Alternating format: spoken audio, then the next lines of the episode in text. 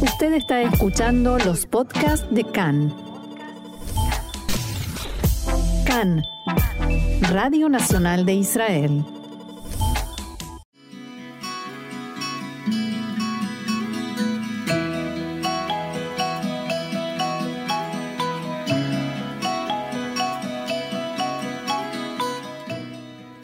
Café Literario, una pausa con buenos libros y la mejor compañía, con Orna Stoliar. Continuamos aquí en CAN, Radio Reca en español, Radio Nacional de Israel, y es momento de la buena literatura, el buen café y la excelente compañía de Orna Stoliar. Hola Orna, ¿cómo estás?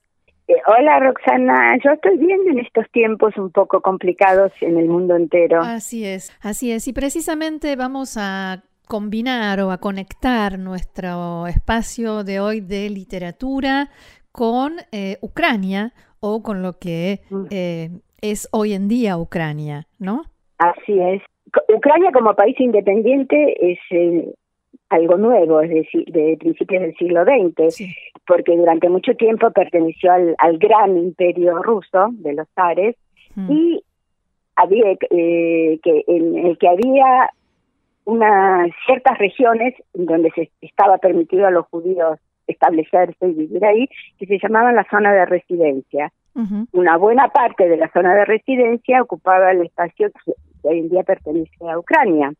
Sí. Y en, tiempos eh, antiguos, digamos, eh, la comunidad judía de lo que hoy es Ucrania y Belarus se consideraba parte de la gran comunidad judía de Polonia, que era la el grupo humano judío más grande en Europa. Así es. Y fue el que más padeció eh, los horrores de la Shoah también.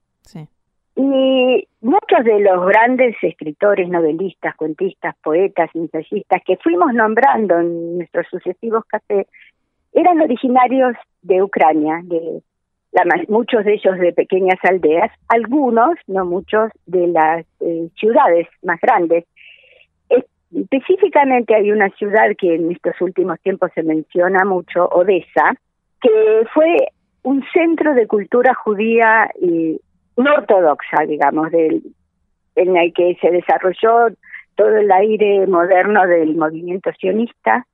El hecho de ser una ciudad portuaria también influye, porque hay continuo movimiento de gente que llega, se va, se mueve, se traslada. Entonces, en toda la historia del mundo, las ciudades que tienen puertos son las que están más abiertas a los cambios, a las modificaciones.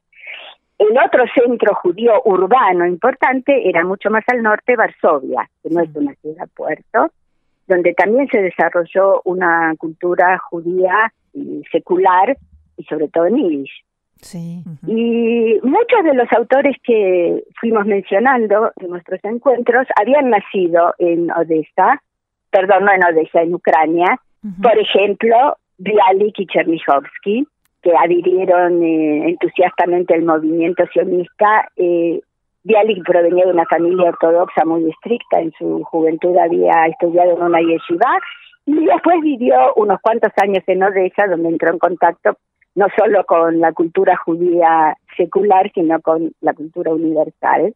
Lenin Lipnis, que nosotras no pasamos nuestra infancia en Israel, pero los niños que fueron al jardín de infantes y a la escuela en Israel es una presencia cotidiana, diría, porque fue un autor de poemas y de canciones para niños muy conocido.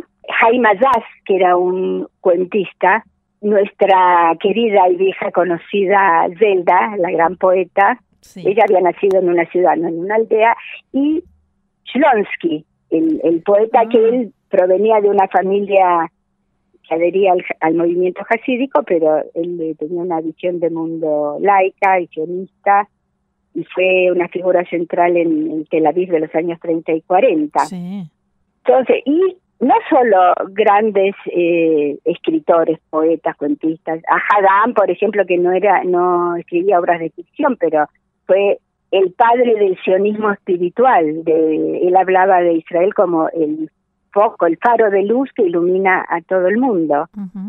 y, justamente Ahad era su seudónimo, uno del pueblo, yo sea, soy uno como todos. Claro. Y yéndonos más atrás en la historia, el Baal el fundador del movimiento hasídico, había nacido, es muy curioso, no se sabe exactamente en qué año nació, ni en qué lugar. Se sabe que en algún lugar de lo que hoy en día es Moldova, que en alguna época pertenecía al Imperio Ruso, en otra a Rumania, en otra Ucrania, en, general las fronteras en Europa Central y sobre todo en Europa del Este eran muy elásticas, con cada guerra cambiaban, pasaban. Eh, había muchos casos de familias en las que todos los hijos habían nacido no solo en la misma aldea, sino en la misma casa y cada uno en había nacido en otro país. Claro. Esas cosas que tiene la historia judía. También hay eh, políticos muy conocidos en Israel que habían eh, nacido en lo que hoy en día es Ucrania. Por ejemplo, Zev Jabotinsky, que siempre lo recordamos como el ideólogo y el creador del movimiento sionista revisionista, pero también era un escritor, había escrito varias novelas, tenía una prosa muy rica, muy fluida y no escribía en hebreo, escribía en ruso. Y sus eh, novelas, Shimshon, por ejemplo, Sansón, el héroe que representa la fuerza física judía contra los enemigos, también había nacido en Odessa. Otra vez volvemos a la misma, ciudad. Y eh, en la época del mandato británico lo, eh, lo expulsaron de lo que era en ese momento el mandato y vivió sus últimos años en Londres y murió previamente en Nueva York. En un, había ido a visitar un campamento de verano del movimiento juvenil de TAR y murió allí. También eh, políticos, digamos, que ocuparon puestos en gobiernos de Israel, ¿no?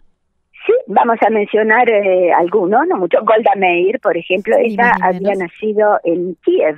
Mm. Después la familia se trasladó a los Estados Unidos, a Milwaukee pero su lugar de nacimiento era Kiev, o Levi Eshkol, su apellido original era Shkolnik, que había nacido en la zona de Kiev y que después llegó a ser primer ministro de Israel.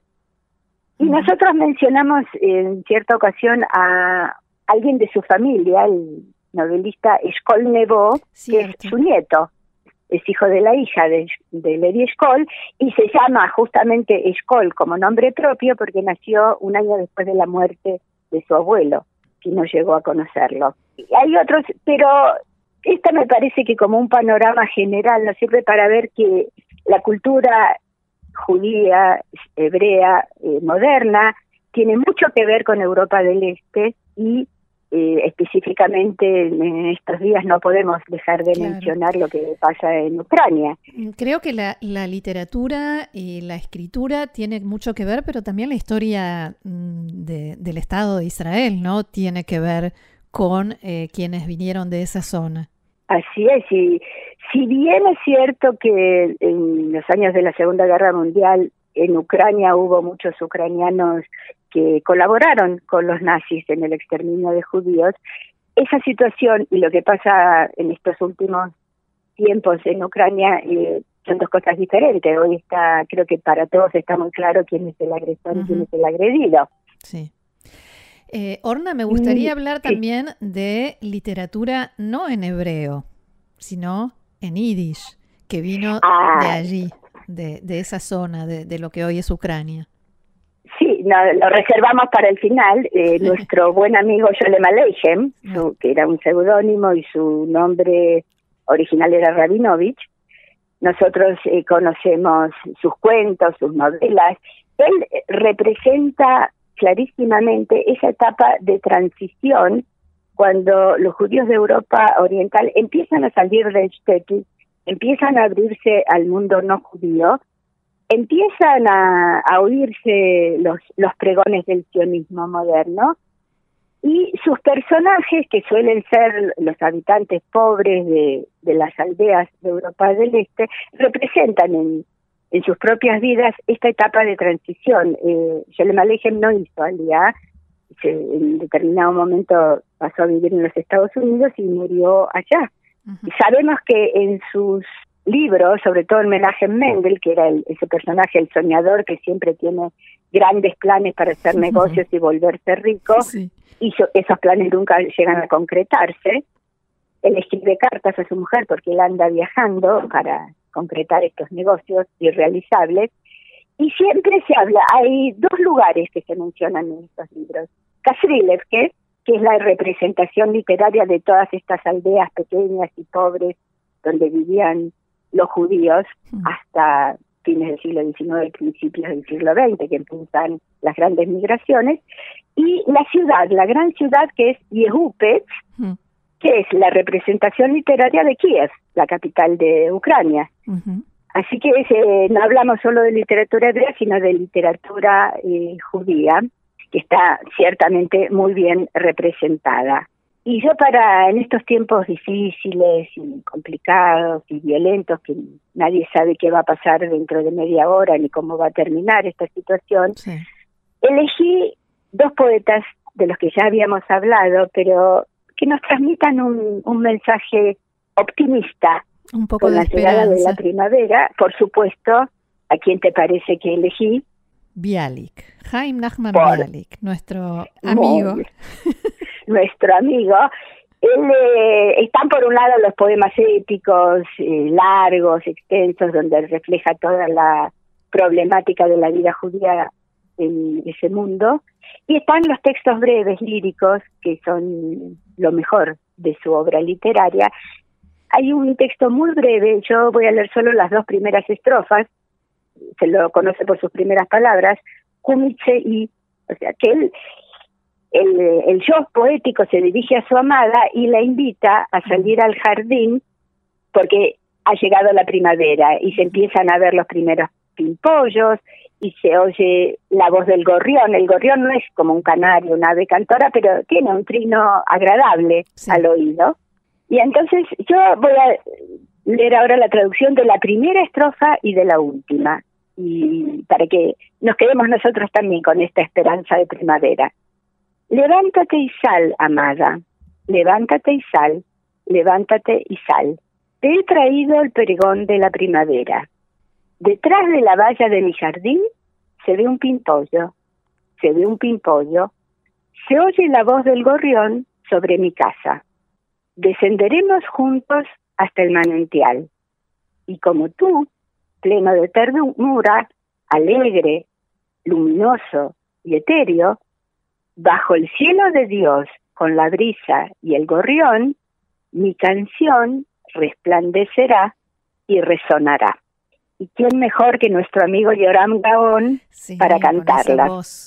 Bien, entonces, eh, Orna, te propongo que terminemos este encuentro de hoy escuchando a Yeoram Gaon cantando Jaime Rahman Bialik y trayéndonos un poquito de esperanza en estos tiempos difíciles eh, que nos toca vivir.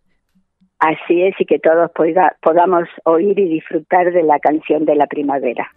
Muchísimas gracias, Orna Stoliar, y será hasta la próxima. Hasta la próxima con mejores noticias, esperemos. Buenos libros y rico café. Gracias, Shalom. siempre.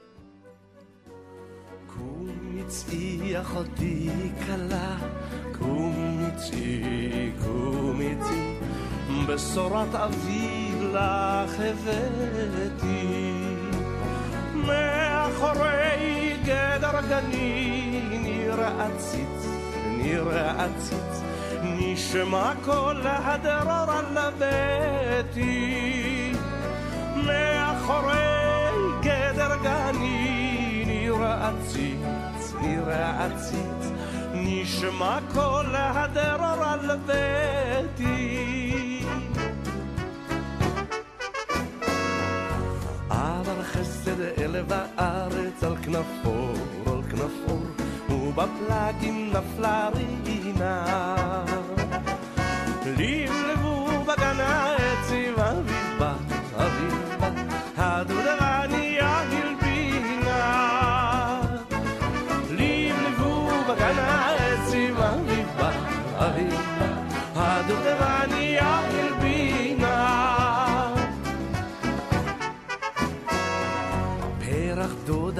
נתן רחוב ויחי ויחי, צי ברכי הוא באביבך. את אביבי בך אשכינה אף אני, אף אני, ואברכך ואניבך. את אביבי בך אשכינה אף אני, אף אני, ואברכך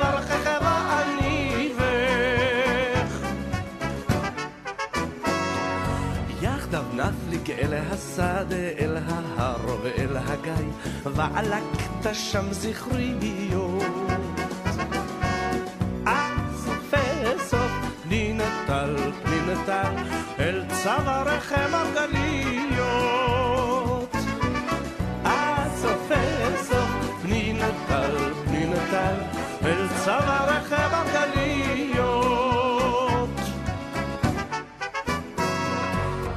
יחדיו נרד אל המעיין וחמוך מעלה רוך, עליז בהיר ואוורירי.